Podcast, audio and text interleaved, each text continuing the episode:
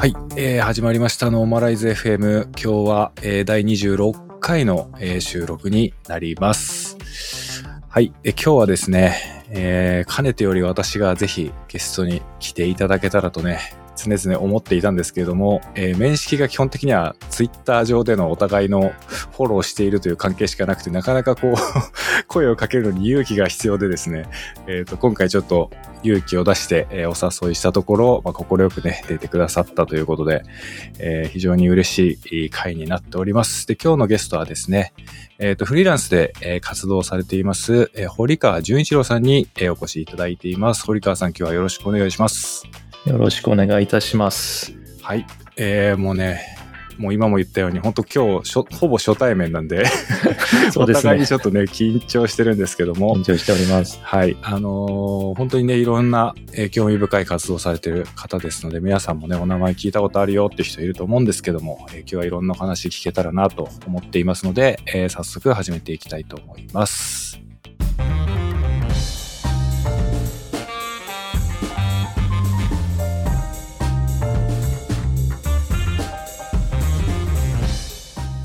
はい。えっ、と、じゃあ、堀川さん、ちょっと早速なんですが、えっ、と、まずはちょっと簡単に自己紹介をお願いしてもよろしいでしょうか？はい。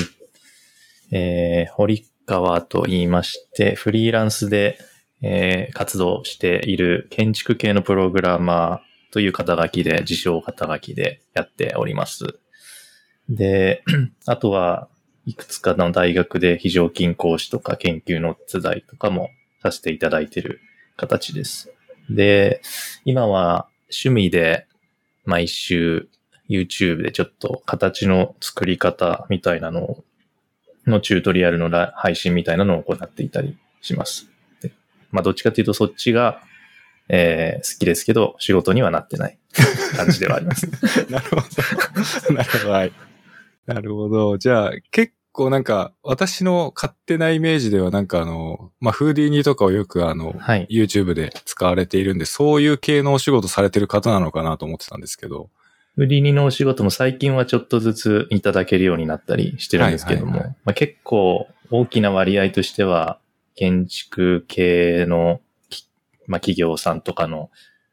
開発のお仕事とか、うんまあプログララムを作ったりとか、プラグインを作ったりとか、そういうのが多いですかね。ム。ええそうなんだ。なんか、ちょっとその、私の中で、堀川さんって一体何をしてる方なんだろうっていうのが すごいそうで結構、すね。いろんな方によく言われます。そう、なんか謎だなと思ってて、なんかそういう、じゃあ、基本はなんか、プログラミングもしながら、時にはデザインもしながらみたいな感じなんですか？そうで。すね。はい。もともと、その、設計事務所で働いていたんですけども、アトリエ系の、いわゆる建築設計事務所で働いてまして、そこでは本当にデザイン業務というか、設計業務をずっとやっていまして、で、機会があって、ちょっと特殊な事務所だったっていうのもあって、そのプログラミングを使った造形とかデザインとかそういうのも仕事としてあったりしたので、その中で、なんか実践的に覚えていったっていう感じですかね。おーじゃあ、なんかもともとそういうプログラミングで建築に活かそうみたいなところから始まってるわけではなくって、結構最初はじゃあ、流れでそういう風になっていったみたいな感じだったんですか？そうですね。まあその、学校も、学校でもなんかそういった授業があって、もともと、あの、日本の明治大学ってところに行っていたんですけども、その後にアメリカの大学にちょっと留学して、で、そこで、まあ今までちょっと日本大学でやったことなかった、そのデジタルデザイン的な教育っていうのを受けまして、コンピューターを使ってデザインを、コンピュータープログラムを作って、それをデザインに活かそうみたいな、ちょっと全くわけのわからない、もう、それまでから全くやったことのないアプローチも仕方もよくわからないような授業があって、まあそこでそういう存在をとりあえず知ったっていう感じで、その時は全く何もできなかったんですけど、で、その状、そういうものがあるっていうのを知った上で、なんか日本に帰ってきて、なんかそういうのを実践的にやってる事務所があるっていうのをちょっと小耳に挟んだというか、で、ちょっと、なんか仕事にできたらいいなと思って、まあ何もできないけどできると偽って入ったって感じですね。面白いっすね。できると偽ってあの、さも当然できますよ、的な表情で入っていたってことですね。この学校卒業したんでもちろんできますよ、的な感じで言った 実際は何もできなかった。それなんかあの、入社してからちょっと大変な目にあったとか、そういうことはなかったんですか？あの、まあ、週末ずっと 書き続けて、なんとかバレないようにへ頑張っていたみたいですから。じゃあ、やっぱり結局もともと結構向いていたというか、そんなになんか、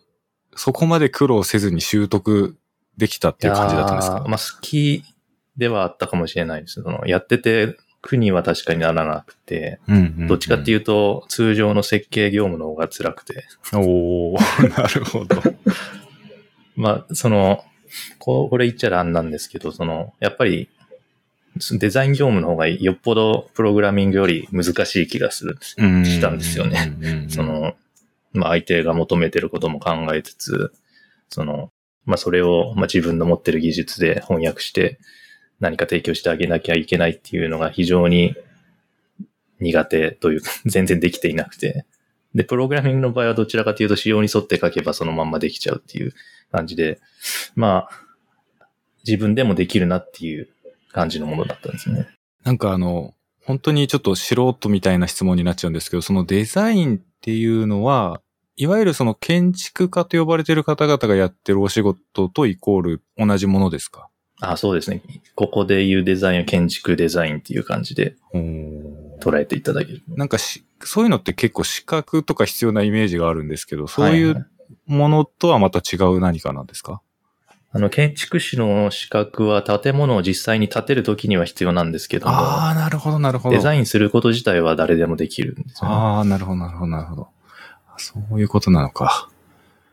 で、堀川さんは、その建築の、まあ、まずデザインを起こすところをお仕事にされてたってことですね。そうですね。いやーなんで、建築デザインの人はすごい尊敬しております。あここれだけはちょっとみんなに届けておかないとそうですね。なんか全然想像つかないです。なんか、どういうことをやるんですか？その、なんか、ウェブサイトのデザインとかと全く違うものが必要になりそうな気がするんですけど。まあでも、そうですね、要件が多分ウェブとかでも一旦要、クライアントさんの要件を聞いて、で、それを、まあ大枠から作っていくことになるんですけども、どゾーニングっていうんですかね。与えられた空間に対してどう部屋を配置していくかみたいなことを考えて、で、まあ、部屋割りを決めて、ディテールを、まあ、どういう素材感にしていくか、どういう見え方にしていくか。まあ、結構その建築事務所的に奇抜なデザインを好むようなところだったので、まあその、奇抜な 造形も考えつつっていうところがまたちょっと難しかったんですけど、ああ、なるほどな、なるほどな。いや、ちょっと本当に全然知らない世界の話だから、なんかうまく推し量ることも難しいんですけど、なんかその素材、素材をとの組み合わせとかもありますもんね。形とかだけあじゃなくて。りますね。はい。いや、なんかすげえ難しそうな。いや、すごい、僕が言うのもあれなんですけど、すごく難しかったですね。うん今もう、今できるかって言われて全くできないので、うん、うん、うん。なるほど。まあでもそういう中でも、自分には結構そのプログラミングの部分が向いてるのかも、ねみたいな発見があったってことなんですね。はい。それはなんかすごく苦にならずにずっとできたというか、うん。楽しくできた なっていう気はしますね。その業務の中では。はいはいはい。なるほど。まあそれがじゃあ結構今にもつながってるというか。そうですね。どっちかっていうと、そのデザイン自体をするというよりはデザインするためのツールを作るみたいな業務っていう感じなんですかね。まあそれは結構楽しかったですね。で、それが今に続いてる感じはなんとなくします。へえ、なるほどな。いや、ちょっと、なんかその、全然自分の想像してたものといろいろ違うお話が聞けて、なんかもう最初からめちゃくちゃ面白いんですけど、なんかそういう活動があって、違う、そういう経歴があって、まあ今結構建築系、今も建築に携わりながらっていうところは、やっぱり建築自体はなんか好き、自分自身でこう、扱ってて楽しい分野っていうところなんですか？分野的にはすごい楽しいですね。その、自分の能力不足は否めないんですけど、分野としてはすごい好きですね。まあ、あとは、でも、ものが作られるっていうこと自体がすごいまあ好きなので、まあはい建築に限らず、なんか具現化される業種っていうんですか、プロダクトデザインであったりとか、最近はグラフィックデザインなんかもちょっと関わらせていただいたりとか、そういうのは結構なんかワクワクしますね。うーん、なるほど。なんかそういったところがやっぱりフーディニとかああいうソフトウェアとの相性の良さなのかもしれないあですよね。そうな気がします。うん。なんかその、結構その、私なんかは、たまにあの、は動画配信実はこっそり 見てたりするんですけど、見てたりするんですけど、まあ私自身はそのフーディニとか実際は全然その業務レベルで使いこなせるような感じではないんで、あの、本当にちょろっと触ったことがある程度で、あれなんですけども、なんかその、動画配信とかをやられているっていうのは、どういったなんかその、モチベーションがあるというか？そうです。もともともの出発は、まあフーディーに始める前に、その、ライノセラスっていう3次元 CAD がありまして、それのプラグインでグラスホッパーっていうフーディーと似たような形で、あの、ビジュアルプログラミングで、なんか形を作れるようなツールがあるんですけども、それの書籍を石津さんっていう方と一緒に書きまして、で、なんかそれのプロモーションとしてなんか動画をちょっと上げてこうみたいな話になったんですね、最初は。で、当初は1日1個なんか形をとりあえず何でもいいから作ろうみたいな、グラスホッパーで作ろうみたいなのをやっていて、で、それが100個ぐらいやったところで、うんうんうん。で、まあ、しばらくその時が経って、フーディーニっていうのも、なんか、最近耳にするぞっていうのを、特にモデリング界隈で、なんか、フーディーニはい。良さそう、みたいな話を聞きまして、で、実際使ってみたら、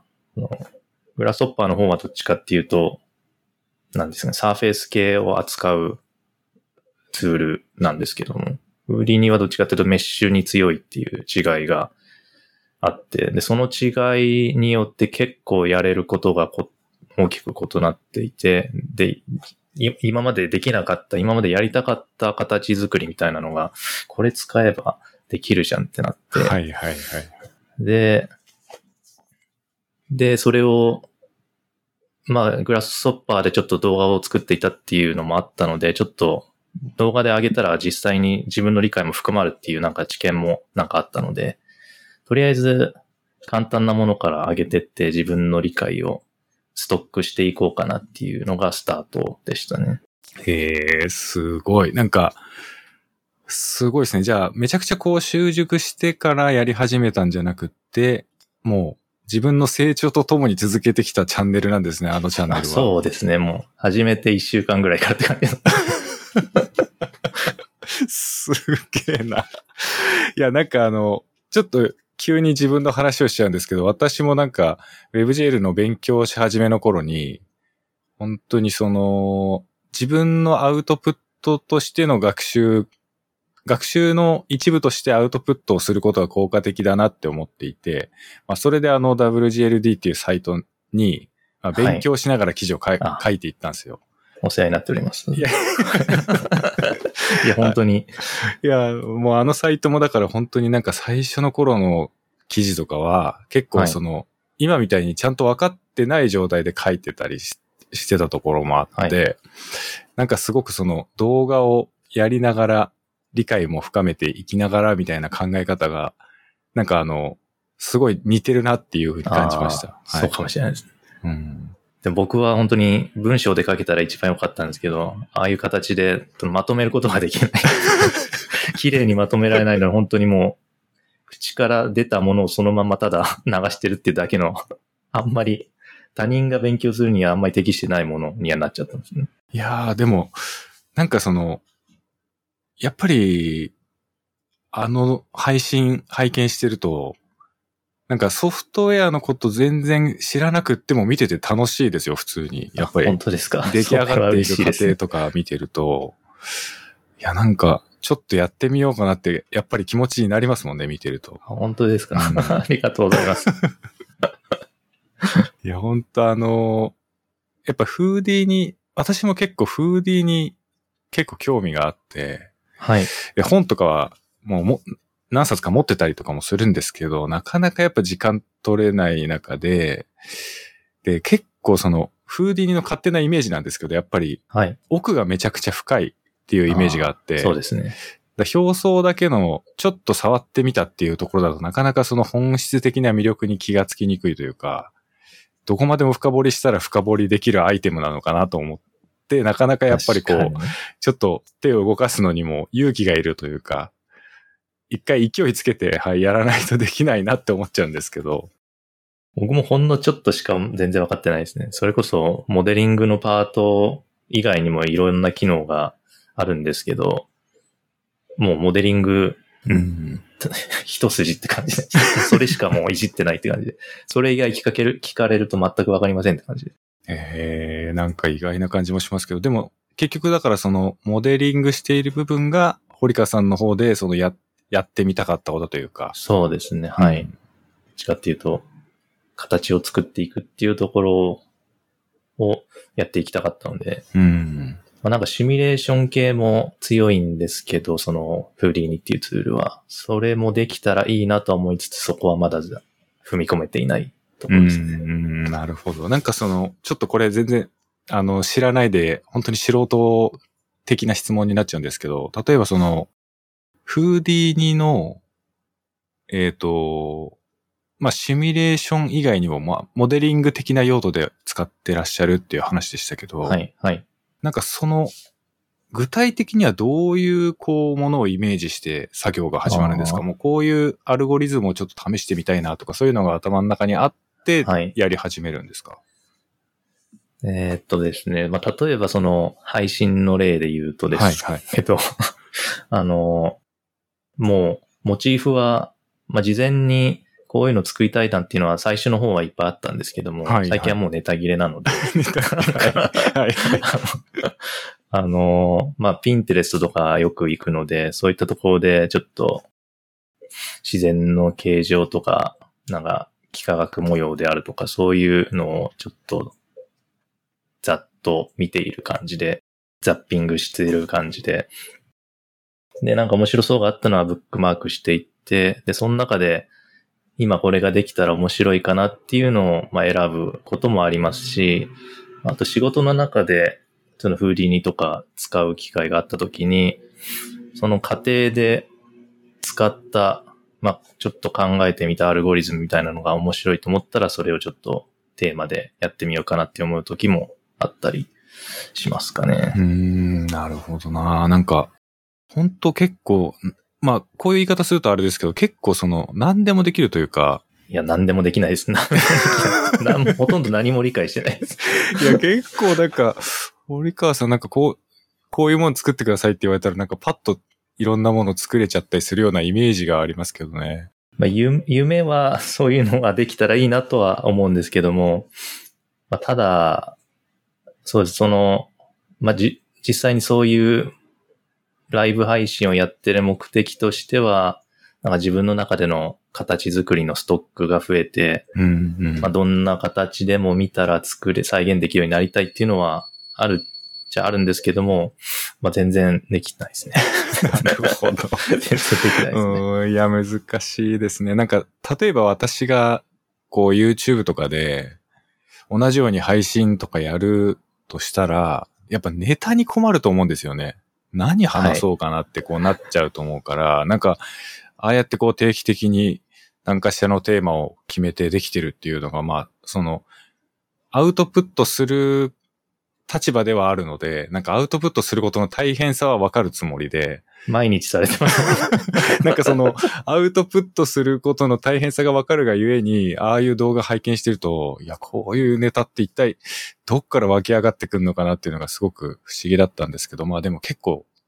じゃあアナログな感じというか、やっぱり日々の習慣で言うと、ピンタレスト見たりとか、そうですね。そういうのが多い感じなんですね。まあ、あとはツイッターでなんか面白そうな形を見たら、面白そうなことやってる人が見たらそれを真似てみるとかもありますね。うん、なるほどないや、やっぱり、ピンタレスト見てる人、いますよね。いや、ウェブ系の人たちでも、ピンタレストと微妙を見てる人たちはやっぱちょっとおしゃれな感じというか、いやいや、視点がなんかちょっと違うなって感じがしますけど、ね。微妙はわかりますけど、はいインテレストは別に。いや、なんか、やっぱちょっと、独特な空気があるというか、はい。インスタとはやっぱちょっと違いますよね、ピンタレストは。ああ。なんか自分で使ってても思いますけど、にインスタでも良かったんですけど、はい。単純に僕の中で検索性が悪かったですね。なるほど。使い勝手の部分がってことなんですね。そうですね。うん。いや、結構なんか、本当個人的な感覚になっちゃいますけど、インスタよりもピンタレストの方がなんか、刺激になるものが多いような、何が違うんだろうな、感じがしますけどね。そうなんですよ。ただ、まあ、それは多分、検索のアルゴリズムのあれなんですけども、その過去の検索した履歴が、まあ、全部多分、なんですかね、学習されて今とのトップページに出てくるんですけど、まあ、大体なんか似たよ、似たよったものしかもう出なくなっちゃって、なんかキーワードをち考えないとなっていうのは結構大変だったりします。そうですよね。やっぱり毎回、うん、パーソナライズされることがいいことでもあるんだけども、はい。逆にこう自分に寄りすぎてしまって刺激が。なくなってきちゃうみたいなところですよね。どちらかっていうと、全く、毎回全く違うことをしたいタイプ ではあるので、あんまり同じことをずっと続けるってのもって感じなので、なるほどな。いや、なんか、ちょっと全、もしかしたら全然違う話になっちゃうのかもしれないんですけど、なんかそう、そういう感じでこう、世界を見ていると、結構、散歩とかしてたらいろんなことが気になって気になって仕方なくなっちゃうんじゃないかなと思うんですけど、そ、そういうことはないんですか？いやー、あんまり、ないんですよね。その、結構、ま、昔、小中高ぐらいは、そういう、なんか、常に頭の中で誰かが喋ってる感じあったんですけど、でも、最近はもう、まあ、もう無音にすることをやめて、常に音楽を流しっぱなしにしてるんですね。へえ。そっちの方がなんか集中できるみたいな感じなんですか？そうしないとなんか周りが気にな、気になりすぎてしまうって感じですかね。ええ 面白いですね。いや、まあ、わか、なんとなくわかる気がしますけど。なるほどな。まあでも自然、その、誰もいないようなところに行くと結構、まあ、集中できるというか、いろいろ楽しめるっていうのはありますね。うーん。観察を楽しめるってのは。いや、なんか本当もし自分がフーディーにつとかバリバリ使えたら、もうなんか、植物一つ、こう、岩一つ、水面一つもう見ただけで、いろんなことがなんかもう刺激になっちゃいそうな気がしちゃうんですけどー、そういう感覚はあんまりないんですね、じゃあ。そうです。その、自然物、そういった自然物を見て、なんかこういう、なんか作れるかなみたいなのを思うことはあるんですけども、で、どうやったら再現できるかなみたいなのもあったりするんですけども、なんか、まあ、よく見る、よく日常で見る自然がなんかもう飽きちゃったというか、もうちょっとその、そういうのが実際にできている例みたいなのはいっぱい、そのコンピューターグラフィックスででき、皆さんやられてる例とか見てるので、もうちょっとなんか違うアプローチで、それをもうちょっとなんですかね、数理だけで解決できるようなアプローチがもしあったんだとしたら、それはめちゃくちゃ気になるんですけども、そこまで自然見ただけじゃ思い浮かばないっていうのがあって。へえ、いや、なんか、ちょっと不思議な感じですね。なんか、いや、す別になんかこれは堀川さんを、あの、悪く言うとかっていう意図は全然ないんですけど、はい。なんか、結構、だ私の先入観がいけないのかな。なんか、風鈴にできる人たちってなんかすごいそういう自然の造形とかはい、はい。を、まあ、めちゃくちゃ本物っぽく再現できたりするから、はい、はい。なんかすごい見てんのかなと思ってたんですけど、いや、皆さん見てらっしゃると思います。僕だけちょっと、ちょっと、フ フーディーに使いって言っていいのかどうかわかんないぐらいの。へえ、そうなんだ。いや、なんか堀川さんイコールフーディーにっていうイメージがすごいあったので、いやいや、とてもないです。とてもそうないうわけではないんですね。ご本人のイメージ的にはそこまでではないっていう感じなんですね。結構その、まあ、どう、多分、いわゆる売り人のアーティストさんってどう、その、いかに本物に近づけるかっていうところを、えーやられると思うんですけども、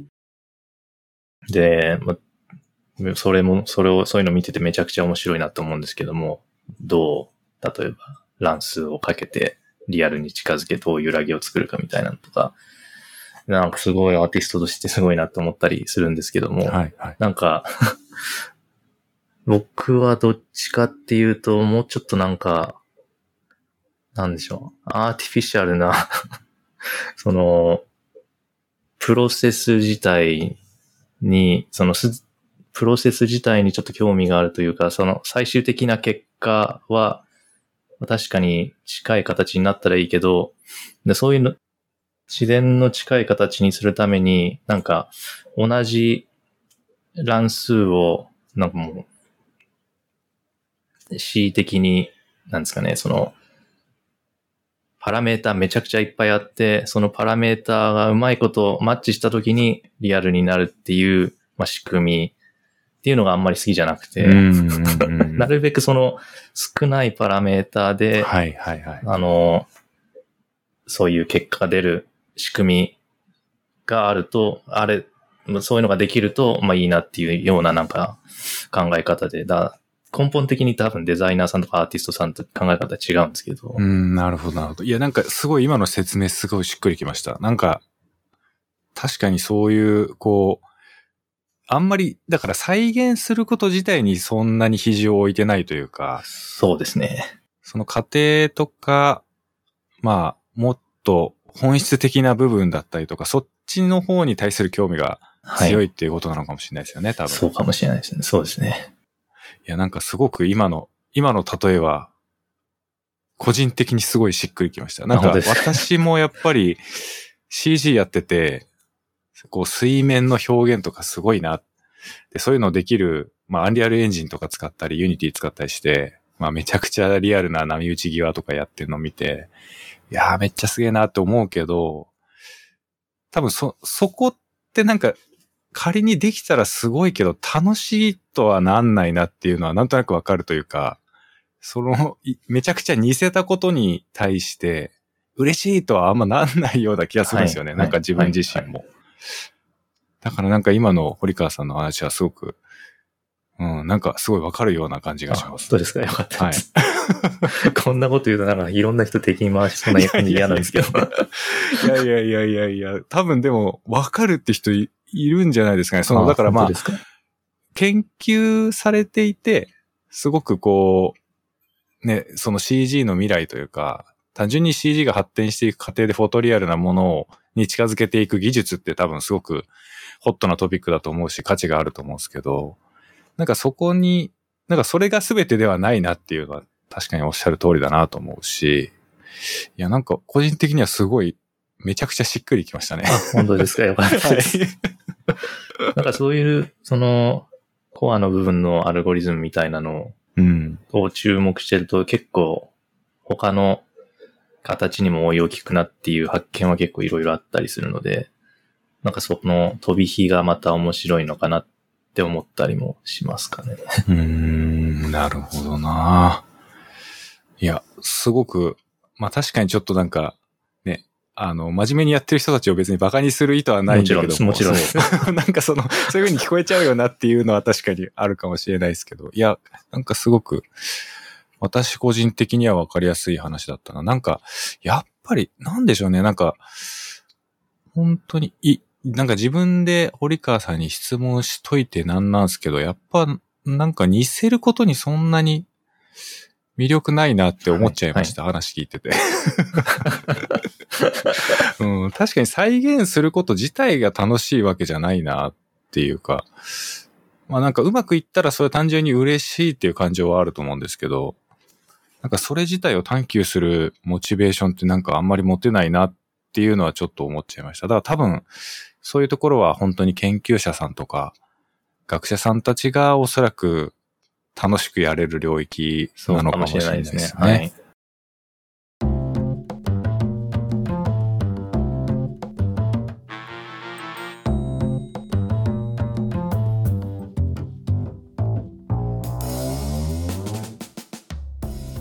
結構その、事前に堀川さんにゲストに出ていただけることになって、なんか私なりにその、改めて堀川さんってどういう方なのかなっていうのをまあ、こう、ポッドキャストを収録するにあたって、ちゃんとイン,、インプットしておかなきゃと思って、はい。い。ろいろあの拝見してたんですけど、結構その、えっ、と、まあ、し、過去に執筆された本とか、えーそういったところでもよくパラメトリックっていう言葉が出てくるなっていうイメージがあって、はい。そのパラメトリック、まあ、なんとなく意味は自分なりには想像はつくんですけど、このパラメトリックであること、あるいはそのパラメトリックであることのに対する、こういうところが魅力だよ、みたいなものってなんかあったりするんですか？ああ、その、僕が、建、アメリカの建築大学、建大学の建築学科で、まあそういうデジタルデザインを学んでった時に、まあよくパラメトリックデザインっていうそのタームを聞いたんですけど、うんうんうん。まあ主にもしかしたら建築界隈で使われている言葉なのかなっていう気はするんですけども、言ってること自体はただ、その建築家が洒落て言ってるだけの、まあ別にプログラマーだったら一般のプログラマーも普段やってるようなことの話で、まあ、いわゆる、例えば、その、スライダーの値を変えたら形がちょっと変わりますみたいな、まあそういうこと自体ですね。そのこと自体をパラメトリックなデザインって言ってて、建築の会話だとそそもそもそういう、なんですかね、デザイン手法っていうのがあんまり一般的じゃなくて、どっちかっていうともうみんな手でうん図面引いて、で、デザインを上げていくっていうのが、今だと、まあ、グラフィックとかもそうなのかもしれないんですけど、まあそういうのが一般的な中で、そう、パラメトリックデザインっていう、ちょっと違う概念というか、コンピューターを使ってデザインをしていくっていう概念が入って、なんか、いひとときちやほやされてた時代が あったんですよね。うんうん。でもすでにコンピューターグラフィックスとかやられてる方であったりとかはもう変数変えて、変数 変数の値変えて、で、形を変えるとか、まあ、絵を変えていくみたいなのすでにやっていたことだと思うんですけども、まあ、それ自体をただ建築が持ち込んで、パラメトリ、これはパラメトリックデザインだって。で、ちょっと、なんか、洒落て言い直しただけっていう感じですね。うーん、なるほど。なんかその、結構、どういったところにパラメトリックな、その、パラメータの種類としてはどういったものがあるんですか？例えばなんかその、空間の広さとか、そういうところが可変になるイメージなんですかね？あの、まあ、建築自体で言うとそうですね、空間の広さもあると思いますし、例えばデザインで言うと、その、まあファサード部分で、例えば、ルーバーのピッチをどれぐらいにするかとか、あの、柱をどれぐらいの、ど何メートルおきに置くかみたいなのを。コントロールしたり、レイアウト的な部分が変わってくる。るとかってことですか？ああ、なるほど。階段のデザインを、まあ何ステップ分にするかみたいなのをうん一瞬で変えられるようにしたりだとか、そういうところから始まっている感じですかね。それがもしない場合って、例えば、ここからここまでの段差の高さがこれぐらいだから、とかっていうところから、なんか計算して、階段はこ何段にしようとかって、なんかそのデザイナーさんそれぞれが計算で決める感じなんですか？そういう場合って。手計算で、手計算、まず計算機とか使っはい、てはい、はい。何ステップ分するかっていうのを計算して、一本一本、毛上げの線から引いていくってういう、地道なデザイン作業です。アナログな感じの作業はいが必要だったところに、そうですね。まあ、パラメトリックな考え方っていうのが取り入れられたことによって、なんかそ、その最初はやっぱり革新的な意味で使われてたってことなんですか？そうですね。だいぶ、この、パラダイムシフト、デザインのパラダイムシフト的に扱われて、まあ、このコンピューターを使って一瞬で自動設計ができるぐらいの言われ方がされるぐらい。のものですね。なるほど。そこまでは実際いかなかったんですけど。なんか、そうですよね。なんか、なんか我々から、我々っていう言い方はちょっとおかしいかな。なんか、プログラマー的な目線で言うとそういうのって割と当たり前というか、はい、はい。結構まあ日常的によくある考え方のような感じがするけど、まあ、結構じゃあ本当に、そうだと思います。最近、最近はどうなんですか？最近の建築業界だと、最近はそのあたりは多少は認知されていて、どっちかっていうと、今流行りは、今のは言葉としての流行りは、 computational design っていう言葉がよく使われてるんですけど、はいはい。ちょ、ちょっと、ちょっとその辺教えてくださいよ。まあ、なんかいろんな定義があって何が正解なのかよくわかってないんですけども、昔もちょ、10年前とかも computational design って言葉あったんですけど、どっちかっていうと、僕のイメージの中では、その、まあ、まあ意匠も含めて、まあ構造とか環境とかの情報をいろいろ総合して建築のデザインを行うための技術みたいな、デザイン技術みたいなイメージだったんですね。で、その中に、まあ僕がよく使う algorithmic design みたいなのも入ってるようなイメージで、うーん。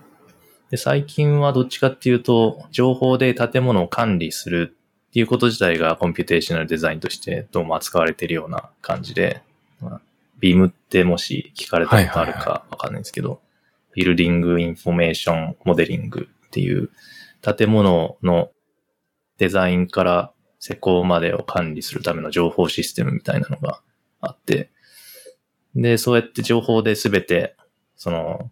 壁の位置から壁の素材から断熱材の種類からとか作られ方とかタイムステップとかそういうのを全部管理できるようなプロジェクトマネジメントとしてのツールとして使える建築のまあそういう情報システムを使うことを総じてコンピューテーショナルデザインと呼んでるような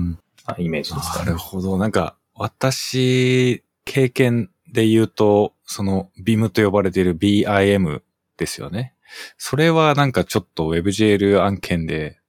触れたことがあって、はい、はい、はい。まさにそれのことだったんですね。じゃあコンピューテーショナルデザインっていうのは。そうですね。なるほどな。いや、でもあれ、結構、なんか、その、なんて言ったらいいんだろうな。なんか、ウェブの HTML とかの構造に似ているというか、はい、この、はいこの素材は、じゃあな、この部分はこの素材でできていて、こういうプロパティを持っていて、みたいな、こう、なんかオブジェクト指向ともちょっと違うんだけど、なんかすごく整理された、意そうね味付けがされすたデータ構造みたいな感じがしましたね。そんな感じですね。はい。うんあれがじゃあ、そのコンピューテーショナルデザインの一部だったってことだったんですね。今はそういう 捉えられ方って感じですね。いや、建築関係ってあんまり関わったことがないから、なんか、聞く言葉聞く言葉みんな新しい感じがして、なんか面白いですね。まあ、建築家もともと言葉遊びが好きなので、なんか、なんか言いたがりますよね。結構なんかその建築系のソフトウェアとかは、割と、それぞれ結構いろんな、あんまりオープンになってないというか、まあ、ビームは結はい構オープンな仕様なのかなとは思うんですけど、はい。意外とその、業界が結構閉じてる業界のイメージがありますね、なんか。はい、はい、はい。そうですね。結構やっぱり、大人数が関わるようなプロジェクトがほぼほとんどなので、やっぱり、うんうんその、一人で基本的にやるってことは、まあ、戸建てぐらいしかほとんどないので、そうですよまあ、ね。ほぼほぼ、その、企業間での、まあ、やりとりっていうのが、まあ、主だと思うので、あんまり、あの、公で出てくる情報っていうのは、あんまないかもしれないでうす。ん。いや、本当そんなイメージがあります。まあ私はその、えっ、と、結構建築系の、えっ、と、あん、えっ、と、建築を扱ってらっしゃる会社さんのシステムで、えっ、と、WebGL 化できたらいいよね、みたいな話があった時に、まあそこにちょっとか関わったことがあるんですけど、なるほど。やっぱり、ちょっとなんかその、独特な空気があるというか、業界がちょっと違う感じがするっていうのは感じましたね、なんか当時は。まあ僕も大きい企業さんとあんまり関わりがなくて、基本個人中小レベルとしか関わりがないので、そんなに知らないんですけど。はい。いやー、まあでも、なるほどな。じゃあ結構やっぱり、なんかその、ウェブでも、なんかインタラクティブにやっぱこうデザインを考えられることってすごく大事というか、はいはい。やっぱ最近だったらもうツールを使ってこう、やっぱり簡単に余白の調整とかがマウスで。すすぐできるようになってたり、はいはい。するところ、そういうプラットフォーム上で多分デザイナーさんたちはみんなウェブデザインとかを作ったりしてると思うんですけど、まあでも結局あれはどこまで行ってもデジタル、まあ紙にする場合はあるかもしれないですけど、ウェブサイトの場合は最終的にどこまで行ってもデジタルなんで、なんかやっぱ建築とウェブとだと同じ似ている部分は確かにあるんだけど、やっぱ全然規模とか 関わってくる人の数とかが全然違うから、なんかいろいろ違いがあるんでしょうね、やっぱりね。違いはあると思いますね。まあ、特に、なんでしょう。根回しとか。まあ、その時は、なんかいろいろあるのかもしれないですけどね。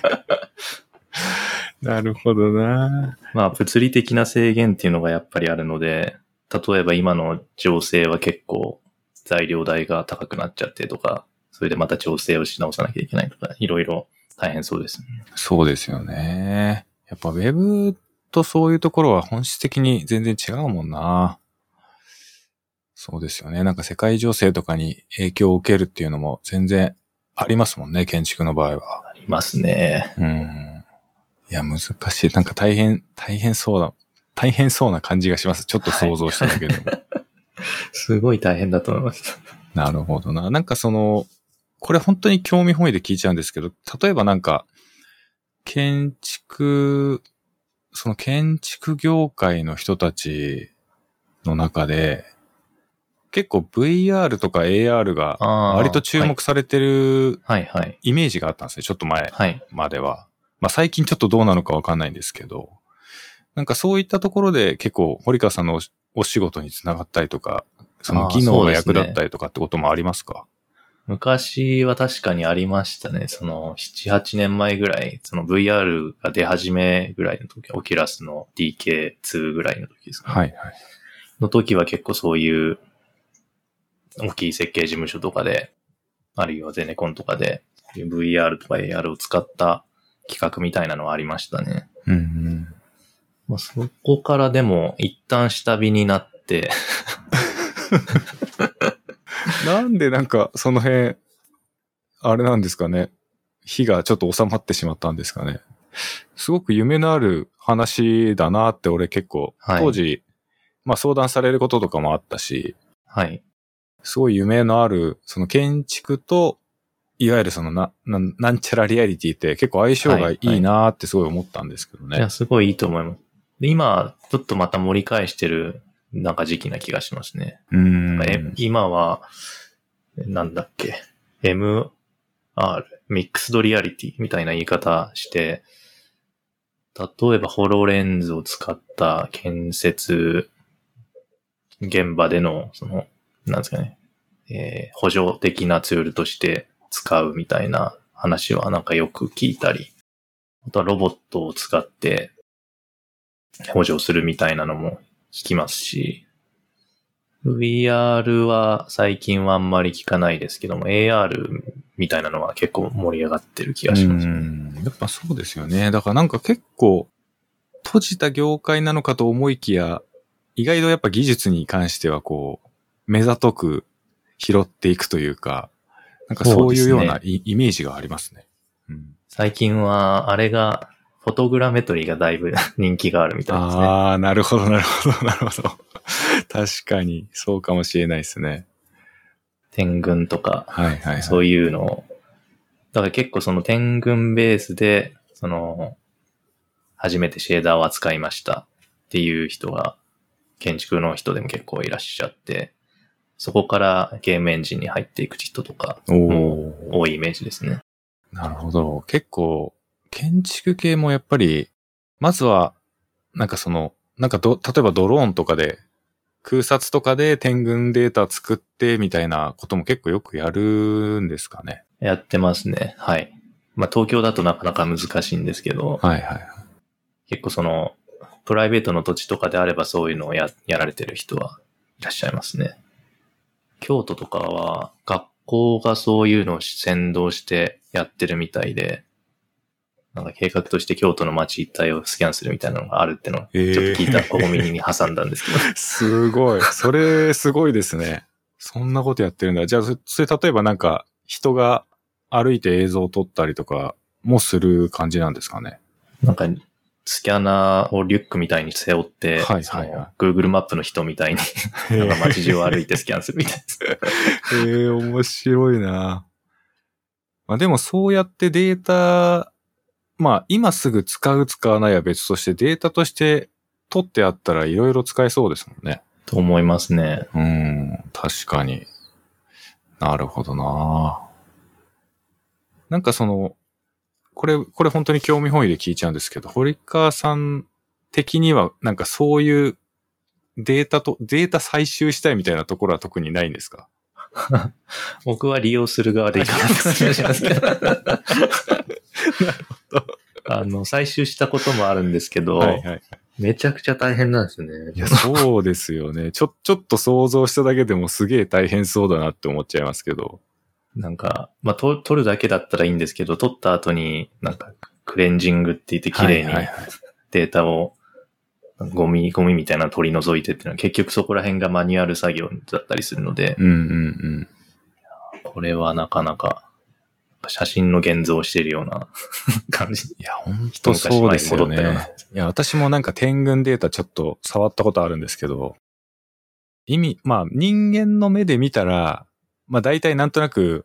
意味はわかるんですけど、データとして見たときにすごい無駄な 情報がいっぱい入っちゃうんですよね、どうしてもね。それを手で、人間が手で直していかなきゃいけないっていうのが、まあすげえ大変だから、まあ確かに採集して何かをするっていうのは、めちゃくちゃ大変ですよね。大変です。まあ、その、どのデータ自体はなんか、いろいろ遊べそうだなって気はするんですけども、個人的に機械学習とかも興味があるので、そういう点群を使った機械学習の論文とか見てると、どう、その点群の色情報とか位置情報から、そのラベリングする。それは、なんか信号機ですよとかそういうのを見つけられるどうやってそういうのがクラスタリングできるかみたいなの論文を読んでると、ちょっと触ってみたいなと思ったりするんですけど、その前段階でちょっとつまずきそうだなって そうですね。確かにそうですね。いや、本当になんか最近の、最近の本当にコンピューターっていうかその、コンピューターサイエンスの進化というか、まあ、機械学習とかも含めて本当になんかもう、だんだん個人的についていけなくなってきてるはい。感じがします。もうすごいものが世の中にありすぎて。そうですね。うん。本当にそうですね。最近、ツイッターで、あれ、ダーリー E でしたっけ、はいはいはいダーリー2です、ね。あれすごいっすよね。あれはすごいした。あれ本当に、なんか、ああいうの見てると、ちょっとなんか、ゾワゾワするというか、そうですね。うんなんかこれ完全に 大丈夫かなっていう気持ちがちょっと湧いてくるというか、ディープフェイクどころじゃないなって感じです。うん本当ですよね。なんか、本当に写真みたいな質感でも描けるし、それこそ絵画的な感じにあえてすることもできるし、そうですね。マテリアルデザイン的にもできてたし。うんなんか 本すごいですね。本当に、今はまだ平面の画像ですけど、はいあれがいつかはやっぱりそうで 3D すね。になってくる3し、次元の形状に。いやなってきますよね。だからー、本当にできるでしょうね。建築デザインとかもなんか、まあもちろんその実際に建てた場合の耐震性とか堅牢性みたいなところは別として、デザイン自体がこうまずポンと一つ出てくるみたいなところは、いずれこういうものがいや、間違いなくそうなると思いますね。その中で僕が今やってるロジックをただ やるのってなんか意味あるのかってのも思ったりはしますけど。いや、本当ですよね。だからなんか、CG も本当に、まあ、し、だから何でもそうじゃないですか、結局。人間ができること何でも、機械がそれ以上のことができるようになっていくかもしれないって思うと。そうですね。CG とか特にそうでしょうね。だから内観のインテリアパースとか、すぐ置き換えられそうだなって思っちゃったり。いや、本当そうですよね。本当なんか、だから、もう本当に静止画ってか、なんだろう、平面的な画像、あと動画に関しては、もう多分人間が見分けつかない世界になってっちゃいますもんね。はい。明らかに。本当です。だからなんか、いや、本当に何をし、で、そなんていうかその、まだ我々、まあ我々ってくくるとちょっと大雑把ですけど、こう、いわゆる IT リテラシーだったりとか、まあ、コンピューターに対するリテラシーが高かったら、はい世。の中にこうディープフェイクみたいなものがあるぞっていうことはまあ理解できるんですけど、はい。はい。一般的な普通の人たちってそういうことをおそらくなかなか理解するの難しいじゃないですか。そうですね。だから本当になんかいろんな事件とか、よからぬことがすごい起こりそうな気がして、そうですね、うんプロパガンダがいっぱい流れちゃいますね。流れちゃいますよね。いや、本当になんか例えば、例えばですけど、うちの奥さんとかが、はい。そういうディープフェイクの動画とかを見て、まあ、劣化のごとく何かに切れてたりとかしたら、説明しすることが難しいですもんね。なんかその、うん確かに。これは偽物だよ。いや、どう見ても本物でしょってなったら、確かに。説明するのが確かに。難しすぎるって思いますもんね。だから、いや、難しいですね、確かに。そうですよね。まあだから5年、10年経ったらもしかしたら、その社会全体のリテラシーが変わってくるってことはあるのかもしれないんですけど、その過渡期における、過渡期におけるなんか説明の仕方とかすげえ難しいなって思っちゃうんですけど、本当にそうですね。本当にそうですね。いや、本当にそうですよね。まあでも、まあでも同時にやっぱりちょっと気持ち悪いとか怖いっていう感覚がちょっとありつつもやっぱりでも夢はあるじゃないですか。単いや、純に。そうなんですよね。うん実際のところ、そういうのをちょっと待ち望んでる自分もいたりはしますね。ちょっと早く見たいなっていうのもあったりします。そうですよね。なんか建築とかの分野は本当になんか、すごいイノベーションが起こる可能性がありますもんね。建築はいガラッと変わる可能性は本当にありますね。ありますよね。それはそれですごい楽しみですけど、建築にかかってる人はさ、戦々恐々とされてると思う。仕事を奪われる的なニュアンスですか、それは。そうですね。そうですね。あーまあ、そうかもしれないですね。だから、こう、なんか効率を重視したデザインとか、そういう領域は結構機械に任せた方が、とかっていうことはあるのかもしれないですよね。そうですね。うん。確かに。まあ効率の良さだったり、まあ、その、いわゆる堅牢、頑丈ですよとか、はいはいそういう構造的なメリットに関しては人間が考えるよりも、まあ、コンピューターがそうだと思うね。ね、弾き出した数値の方が多分、はい。信用できるというか、高い精度になってそうな感じがしますもんね。うん。まあでもやっぱりそこはでも最終的には人の何かが手が加わったものの方がいいものであってほしいとは思っちゃいますけどね。僕のイメージだと、その最終的に人間の役割はその昔の電話版というかその線をつないでこの人とこの人つなげます。はいはい。このプログラムとこの条件つなげますっていうのだけになっちゃうんじゃないかなって。うん。なんとなくしてますね。いやーまあわかります。だって、多分プログラミングも、今はまだちょっとさすがに全自動って考えにくいですけど、将来的には多分わざわざ人間がやる必要なくなるような気がしますもんね、なんか。なんとなくそんな感じはしますね。なんかプログラム、まあだから、結局その選ぶことだけが我々のやるべきことになるっていうか、はい。せや、それは本当にそうなりそうだけど。まあだから趣味としてやるって感じですかね。なるほどな。いや、まあでもそうですね。確かに。まあでもそんなすぐには来ないだろうなとは思うけど、いつかは確かになんかそんな風になっちゃうかもしれないですね。まあちょっとね、期待はしてますけどね。それはそれで。まあそうですよね。なんか結果的に、それで人類全体のベクトルがいい方に向かっていくんだったら、まあそれでいいと思うんですけど。そうですね。まあ個人、自分一人だけでも楽しめたらいいかなっていう気もします。してはしてますね。そうですね。なんかその、これも、もしあの、答えられたらでいいんですけど、例えば堀川さん自身は結構その、バーチャルなものというか、まあ、私はあんまりなんかこう、現実世界と完全に VR の世界と両方あったとしたら、多分どっちかっていうと現実の世界にいいると思うんです。どっちかっていうと私の場合は。はい。でも結構やっぱバーチャルの世界に行きたいっていう層もいると思うんですよね。はい、はい。はい。堀川さんの中では、その辺って何かあったりしますか？あの、体が生きてるうちは現実で、体が死んだらバーチャルっていう感じですかね。いや、まさに SF の世界ですね。いや、まあ、わかる、わかる気がします。はい。なるほどな。いや、結構私も、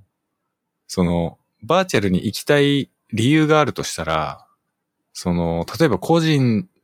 死んじゃった人、誰かと会いたいとか、なんかそういう、はいはい、こう、絶対に現実世界では越えられない壁みたいなものを、を超えたくなったら行くかもしれないですね。バーチャルの世界に。僕もそんな感じですね。結構なんか、あれですか、ずっと、今の、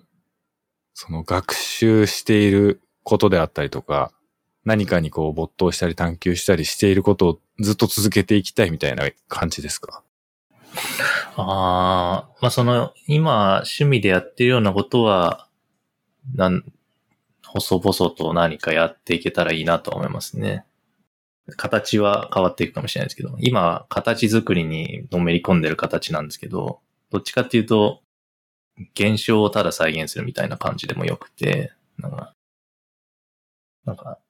僕がどこで見たのか忘れたんですけども、ウイルスの拡散のシミュレーションとかやってる学者さんとかがいて、まあ、そういうのもすごい面白いなと思ったり、なんかそういう社会的な現象とか、生物的学的な現象とかそういうのをどういうアルゴリズムで再現しているのかっていうのを見てみたいっていうのはありますかね。うん、なるほど。なんかその、堀川さんのお話を伺っていると、やっぱその、アルゴリズムというか、仕組み自体に対する興味がすごい大きいのかもしれないですね。そうですね。はい、はい。なんかその、どうし、どうし、どういう仕組みで、どういう原理でそれが起こってるのかみたいな。はいはい、そうですね。うん。すごい興味があります。なんか結構、な、何に対してもそういう感じの視点で見ちゃう感じですか？ああ、さすがにコンピューターがどうやって動いてるのかまでは考えない でも、そうですね、その、なんとなく考える、その背後のシステムというか、どういう組み合わせでどういうルールで動いてるのかっていうのはちょっと興味があるところですね。なるほどな。結構私も、こう、なんか例えばですけど、なんかうまい例えが思い浮かばないな。なんか、例えばウイルスとかが、はい。えっ、ー、と、まあ、人間に比べたら、ものすごいサイクルの速さで世代が変わっていく中で、はいはい、いきなり、いきなりこう、ワクチンとかに対する体制を獲得したりするじゃないですか。はいはいはい。なんかそういうこう、イレギュラーみたいなことが起こることに対する興味はすごいあるんですよね。だからなんかこう、アルゴリズムってどちらかというと、えっと、まっすぐに、もう答えはちゃんとあって、その答えにどう向かっていくかっていうことが、どっちかというとアルゴリズムっぽい考え方なのかなと思うんですけど、結構私はなんか逆に、そこから外れちゃったものとかの仕組みがすごい気になっちゃうんですよねはいはい。あめちゃくちゃわかります。なんか、その、やっぱ頭、頭は結構プログラマー寄りなので、ちゃんと答えが決まっていて、そこに向かってこう道筋を正しく一歩一歩明確に進めていくのって気持ちがいいじゃないですか。はい、はい。だからこう、プログラマー的考え方というかこう、ある、えー、ロジカルな考え方を普段は、まあ何事においてもしちゃうんですけど、まあでも、時々そういうなんか、イレギュラーなものにすごく魅力を感じちゃう時がありますね。ああ、わ、うん、かりますね。いわゆるカオスみたいな、ね、カオスみたいな、そうですね。まあ、僕も、なんだっけな、その、人工生命っていう、人工生命でしたっけね。そういう人工知能じゃなくて人工生命っていう学問での本をちょっと前に読んで、で、結構、生物、まあ、生物の進化的な話を数理的にどう再現するかみたいな話が書かれていて、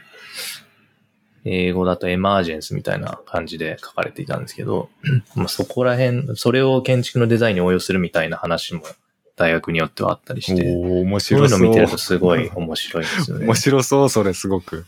いやすごい面白いね。なんか遺伝、遺伝的アルゴリズム的なものを建築に取り入れたりとかってか可能なんですか？なんかどういう風にやるのかが全く想像がつかないけど。いや、結構いろんな方やられてますよ、遺伝的アルゴリズム自体は。ああ、そうなんだ。まあ、デザイン、最日本はデザインでそういうことやる人はほぼほぼいないんですけど、はいはいはい。あの、構造の最適化とか、環境の最適化とかでは日本はいっぱいやられてるんですけども、でも、僕が前ちょっとお邪魔した、あの、UCL っていうイギリスの大学とかだと、その、そのためだけの授業があって、エマージェンスっていうトピックで、生物学的なアプローチで建築を再現するみたいな。まあ建築、まあそのまんま建てられる建築には全員なってないんですけど、そのはいはいはい。仮想の空間の中で建築スペースとしてどうデザインしていくかみたいな。まあなんか植物が寄生していって徐々に建物が出来上がっていくとか、そういう建 構造物を考えてみるとか、面白そう。非常に面白い。すごい面白そうですね。なんか、本当に、まあし、自分はなんかすごい素人なんで、生物と建築って言ったらなんかす、せいぜい思いつくのは蜂の巣とかなんか、はいはい。その辺しかなんか思い浮かばないですけど。でも、確かに応用できることいろいろ細かく見てったらたくさんあんのかもなってちょっと思いました。結構注目されてるみたいで、その、まあ、年金が成長する様であるとか、なんか、鳥の群衆、鳥の群体が、まあ、塊になって飛んでいく様のルールを使って、えー、なんか構造物を構築してみるであるとか、うん、うん、うん。なんかセル、まあその、よくあるセルオートマタみたいなのをもうちょっと拡張して、セルの形をもうちょっとイレギュラーな形にして、イレギュラーなジャンプが起こるように ちょっとコントロールしてみるとか、うん結。構、いろんなアプローチがこデザインの中でも試みがされてて、そういうのいいなと思います。その、もう、せ正規の使い方じゃ一切ないんですけど、どうその既存ですでに開発されているそういうシミュレーション手法をデザインに応用するかっていうようなところが主な話にはなっちゃうんですけど、うん、うん、うん。そこら辺、そこら辺はすごい興味深いところですね。うーん、なるほどな。いや、なんか、結構毎回、ノーマライズ FM って毎回私にとってはそうなんですけど、その、自分の中になかった概念とか、なかった言葉がいっぱい入ってきて、なんかすごい興奮しちゃうんですよね、いつも。いや、僕もは毎回聞いて本当にそんな感じですね。本当に今日もそんな感じです。なんか、全然知らない世界がいっぱいあるんだなっていうのが、なんか、めちゃくちゃ楽しいです。いや、こちらこそです。ありがとうございます。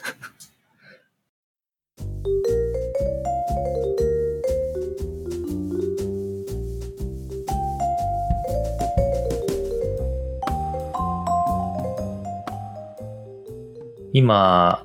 自分がちゃんとやりたい技術として、やっぱりシェーダーもちゃんとやりたいなっていう気は、まあ前からふつふつとしてるんですけども、はいなかなか全然取り組めるでなくて、で、ドクサスさんの WGLD のはい。サイトも結構見させていただいて、なんかい以前ちょっとプロセッシングで WebGL をちょっとだけ使った時が、その時にめちゃくちゃいろいろ拝見させていただいてたんですけど、最近もうちょっとちゃんとやろうかなっていうふうに考えているんですけども、最近なんかすごい人を見すぎてなんか 諦め気味というか、あの、まあ、特にハッシュタグつぶやき GLSL とか見ちゃうとはい、こんなの本当にできん、いつになったらこんなんできんだろうって思ったりしちゃうんですけど、まあ、ちょっとそこら辺、特撮さん的になんか、そういうのどうやって見られてるのかなと思ったいや、あり。のー、つぶやき GLSL 界隈は、はい。もう私から見てても全く意味わかんないですね、あの人たちは。あの人たちはやっぱりちょっとなんか、うん、私にも想像が難しいですね。やっぱりなんか、かなり特殊なスキルの人たちっていういやー。か、あの短い行で、いや、うん。本当に何が書いてるか一切わかんないですし、そうです、まだ、まだつぶやきプロセッシング、多分プロ、つぶやきプロセッシングから派生したものな気はするんですけど、はい。そっちの方はまだ読んでて理解ができてたんですけど、もう GLSL になると一切わけがわかんなくなっちゃって、そうですね、そうですね。レベルがちょっと何段も飛べ伸ばされた感じがして、これは、いや、できんのかな自分にはちょっと相当無理だなと思ったりい。や、本当になんか私から見ても、あの、あの界隈に住んでる人たちはやっぱちょっと異常な感じがするんですけど、その、つぶやき GLSL は一応あの、誕生した経緯は私はまあリアルタイムでウォッチしていたんで、はい、はい。あの、簡単にさらっとその頃を振り返るとですね、はいまあ、もともとはつぶやきプロセッシングの方が先に存在していて、まあ、GLSL でもそういうことができるんじゃないかっていうことを、まあ、ある一人の若者が、まあ、それを思いついて、はい。えっと、多分一番最初のつぶやき GLSL が誕生するんですけど、はい。まあ、その時に、結構、もうその時、当時で、これ、GLSL は無理じゃないっていうのが全体的な感想だったんですよ。やっぱりどうしても書かなきゃいけないことが多くなるので、やっぱ無理だろうと。あの、人をツイートに収める、はい収めて意味のある絵を出すのは無理だろうっていうのが、まあ大体全体的な見解だったんですけど、はい。まあ、とはいえなんかこう、うまく切り詰めて文字を削っていくと、まあ、なんとなく、ギリギリ意味のある絵はまあ出せそうだな、みたいな感じになってきて、はい。で、そこで一回ちょっと、その、えっ、と、一気に、まあ、状況が変わった要因の一つとしては、まあ、その時に当時、えっ、と、私が、その、つぶやき GLSL 使いやすくしたかったので、エディターをまあ自作しあて、拝見しました。。はいい、あの、ツイ GL ってやつがあるんですけど、はいまあ、あれを公開ししたんですけど、それを公開した後に、またとある若者が、その、まあ、オープンソースにしてあったので、そのプロジェクトに対してプルリクエストを送ってきてくれた人がいたんですけど、その人のアイデアが、あの、もうそもそも宣言的な部分は書かなくてもいいようにしちゃえばいいじゃないっていう、その、エディター側で内部的に保管してしまえば、えーエディター上に書かなくても、例えば宣言的な一文を書かなきゃ本来は動かないんですけど、はい。まあ、そのはい部分はエディターが後,、なるほど後付けしちゃえばいいと。なるほど。だからそのツイートには含めなくてもいいじゃんみたいなこととか、えっ、と、あとはその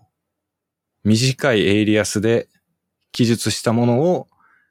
えー内部的に展開して意味のあることに置き換えてくれる機能だったりとかん、なんかそういうのなをエディター側につけちゃえばいいじゃんっていう、こう、結構はいはい大胆な発想が、確かそのにないプロ、プルリクエストに入っていて、まあ、なので、い今のつぶやき GLSL の、あの、とんでもないやつとかは、まあ、実際にはネイティブな GLSL ではないんですよね。そなるの、ほど。つい GL だから動く。一部の変数とか関数が内部的には展開されて別物になって動いてるんで、実はその、げ厳密な文字数で言うとは入りきってないんですけど、なるほど。その、まあ、にしてもって感じではあります何してもっていう感じなんですけどね。そう、だから当時その、つぶやき GLSL が誕生して本当に1ヶ月2ヶ月ぐらいの頃に、はい。まあ、そういう流れが一気にガッて一気に起こって、はで、あの、つい GL よを使うと、まあ短く、例えばノイズのコードとかをノイズっていう関数で書けるようになってるんですけど、まあ実際には GLSL にはノイズ関数あっていうのが、ちゃんと動くものはない、基本的にはないんで、その、WebGL でノイズ関数っていうのは使えるものはない、ないんですよね、本来は。なんですけど、追 GL だとそれが書ける、書けるんですよ。まあ、それによって、あの、異常な発展をしたんですよね。ある意味プロセッシングを作ってるような感じですね。まあそうです、そうです。なんかその意味のある関数を呼び出し、呼び出すことによって、あの、何かしらの効果を得られるようにししてあるので、はい、はい。ただまあ私がもし一人でメンテしてたらその発想は多分思い浮かばなかったと思うんですよね。なんかやっぱり、あの、ネイティブな GLSL で書けなきゃダメだろうってこう、堅苦しく考えちゃってたと思うんですけど、やっぱ若い子たちのその、いや、短く書けた方がいろいろできて面白いじゃんっていう発想にまあ、半ば乗っかっていったところ、異常になんかその界隈が盛り上がってしまったっていう。面白いですね。はい。それが今の、今のつぶやき GLSL の、まあ、すべてではないんですけどなるほどはいそういう経緯が実はああったんですよね。めちゃくちゃ面白いですね。その経緯は、すごい面白いですね。そう、だからオープンソースならではのやっぱ現象というか、こんなことできた方が楽しいに決まってんじゃんっていう、そういう感じで機能を追加していったら、いいですね。はい。あんな風になっちゃったっていうことですね。だからその 2GL を作った本人も、今の状況は全く想像してなかったですもんね。ねうん。いや、あの文化は素晴らしいなと、素晴らしいとともに、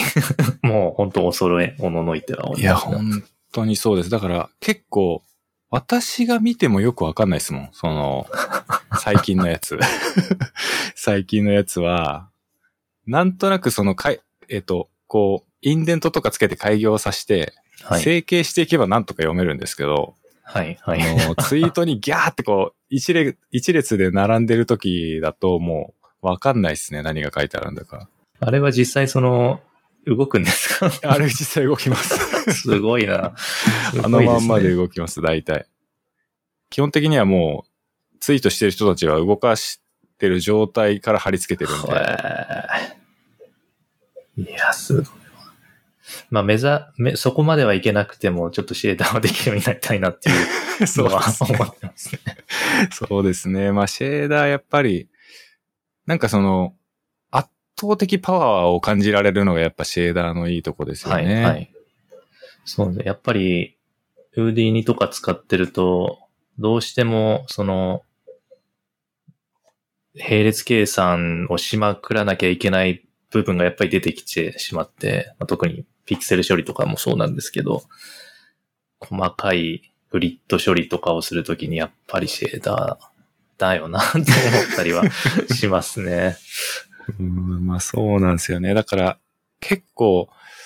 シェーダーやっぱりちょっと最初慣れがいるっていうか考え方がちょっと特特殊な感じじゃないですか。はいそうですよねただ、そのやっぱり扱えるようになった時の全能感がすごいっていうか、いやー、羨ましい。羨ましい。結構やっぱ CG の中で欠かせないものではあはいる。ので、に。一回使えるようになっ、ある程度だけでいいので使えるようになった時の、これでまあ大概のことはできるじゃねえかっていうことに気づいた瞬間のこう、アドレナリンが出てくる感じはやっぱありますね。いいですね。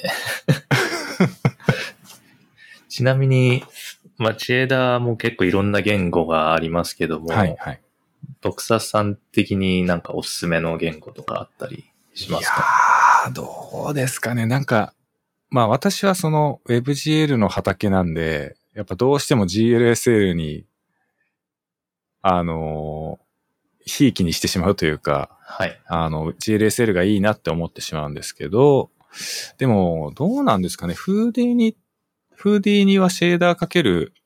チェーダーかけます。フーディにも確か GLSL でかけると思います。そうですよね。まあだから、そういうなんかこう、割とプラットフォーム横断的に使えるものだとやっぱり GLSL が今は一番多いのかもしれないんですね。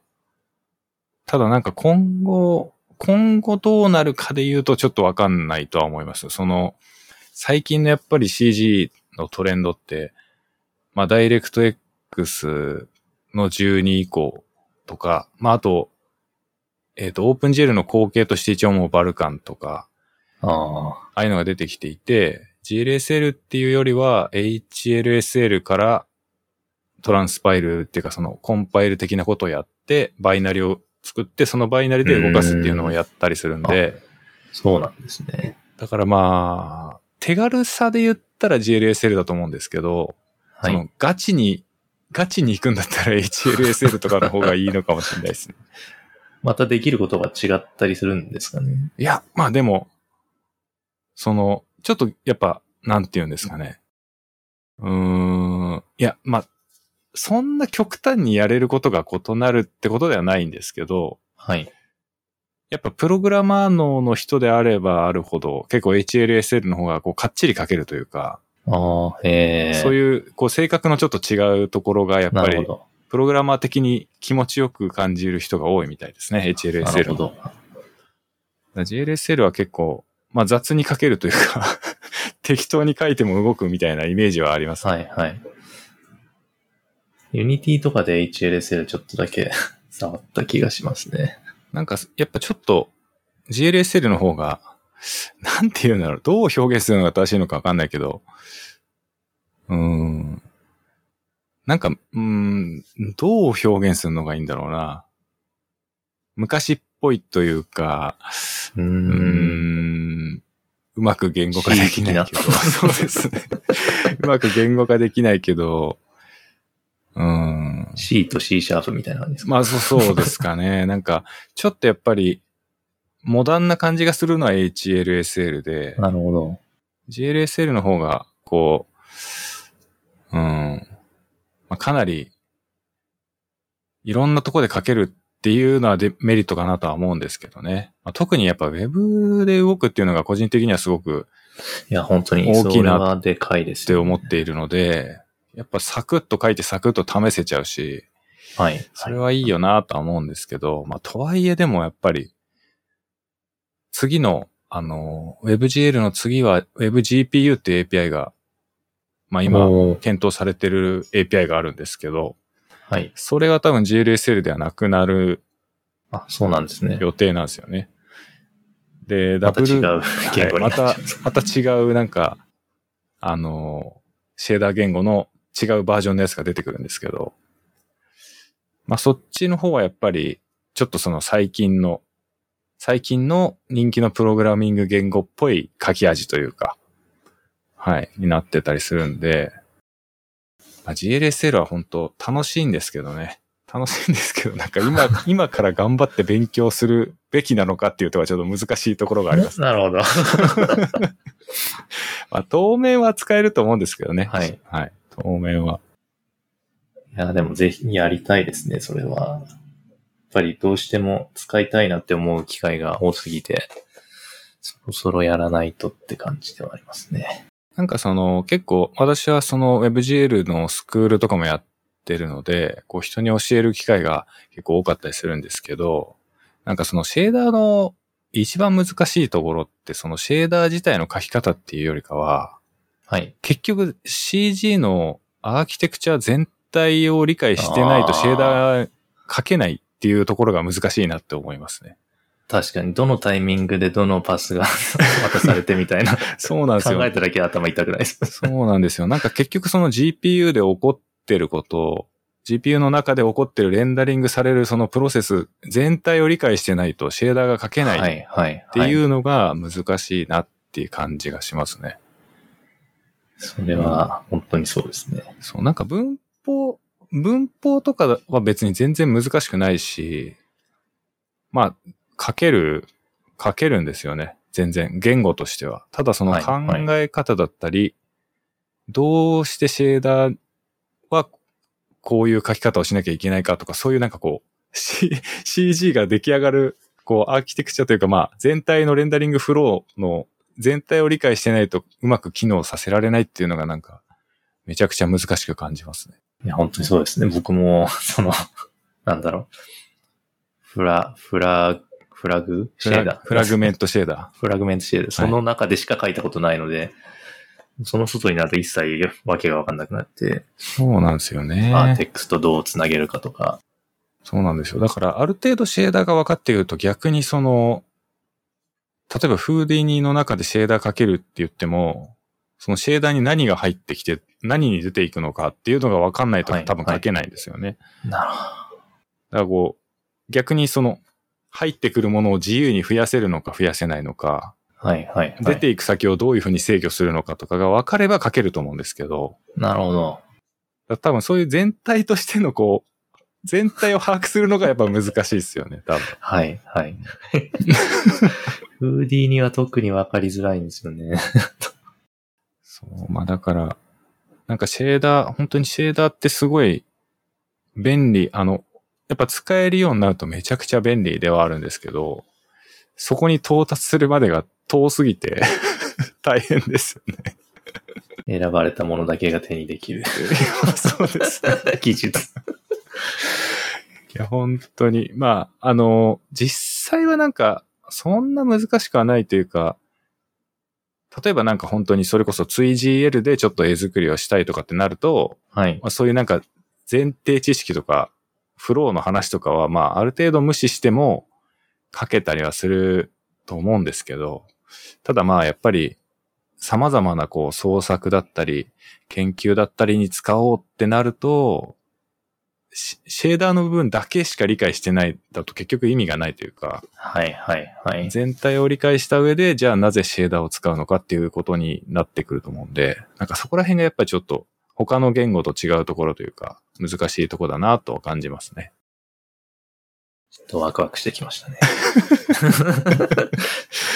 いや、いい、なんかその、そうですね。なんか、ちょっとあの、堀川さんの YouTube で、いずれ多分シェーダーが出てくるという。そうですね。ちょっと楽しみにしていただければな。い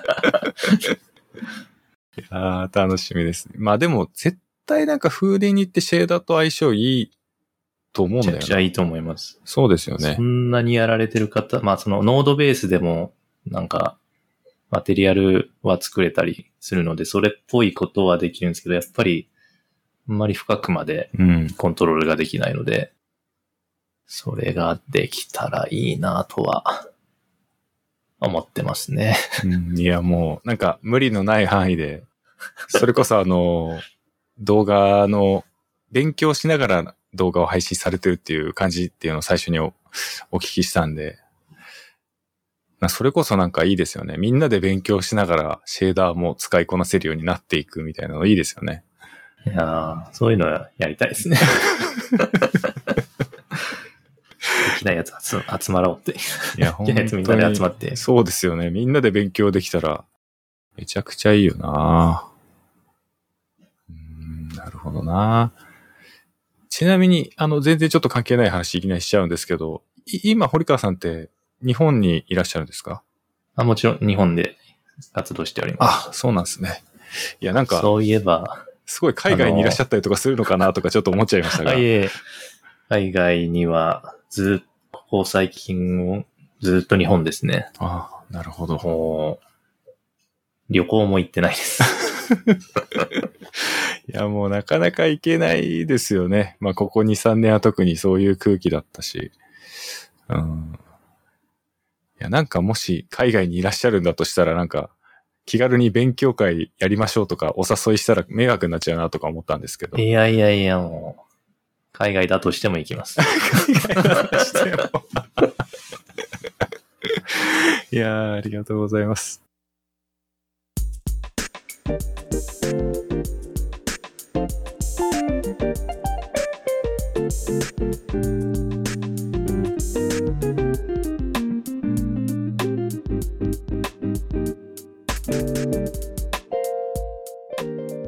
はい。えーと、今日もめちゃくちゃいろんな楽しい話が聞けて、えー本人たちもね、すげえ盛り上がってるところではあるんですけども、えーそろそろね、いい時間になってきましたので、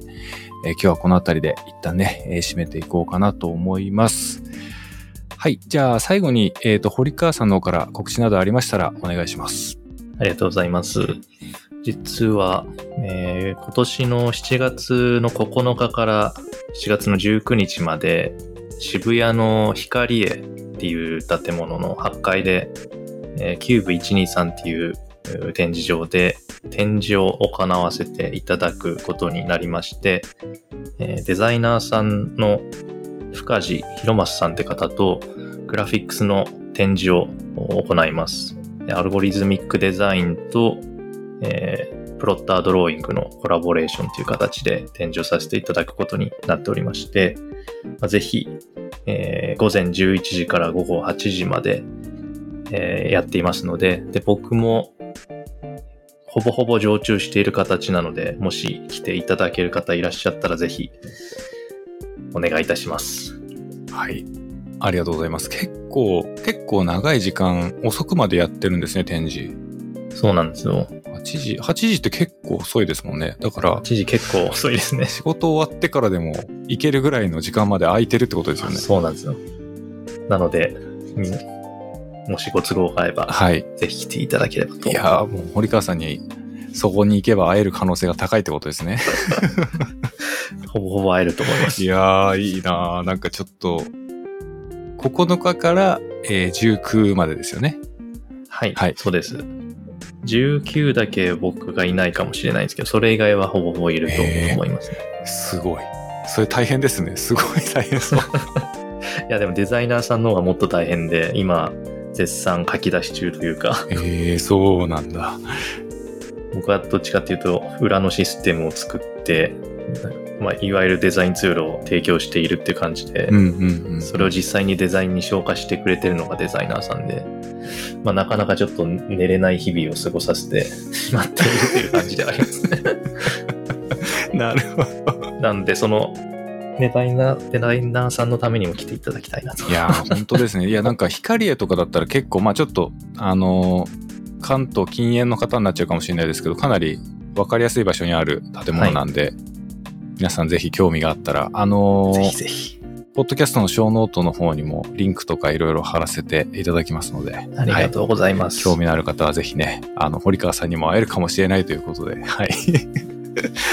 えー興味があったらぜひ皆さん行ってみてください。はいはい。無料ですので、ぜひ。いや、めちゃくちゃいいじゃないですか。ちょっと俺も、ちょっとあの、普段はなかなか外出ないんですけど、ちょっともしかしたら行くかもしれないです。ありがたいです。はい嬉しいです。ありがとうございます。はい。えーと、じゃあ、えー堀川さん今日もね、ちょっと長い時間、えーお付き合いいただきまして、本当に。えーこちらこそありがとうごいざいます。はい。また機会があったらお呼びしますので、ぜひ、はい。ぜひぜひお願いいたします。お願いします。ありがとうございます。ありがとうございます。はい。えーと、では最後に、えーノーマライズ FM のいつものお知らせをして終わりにしたいと思うんですけども、えーノーマライズ FM では、シャープのノーマライズ FM というハッシュタグで、えー皆様からのご意見、ご感想など随時募集しておりますので、えー今日の配信に、配信じゃないな、今日の収録の、えー内容も含めてね、いろいろ思うことがありましたら、ぜひ気軽につぶやいていただけましたら嬉しいです。はい。じゃあ今日は、えー、これで終わりにしようと思います。最後まで聞いてくださってありがとうございました。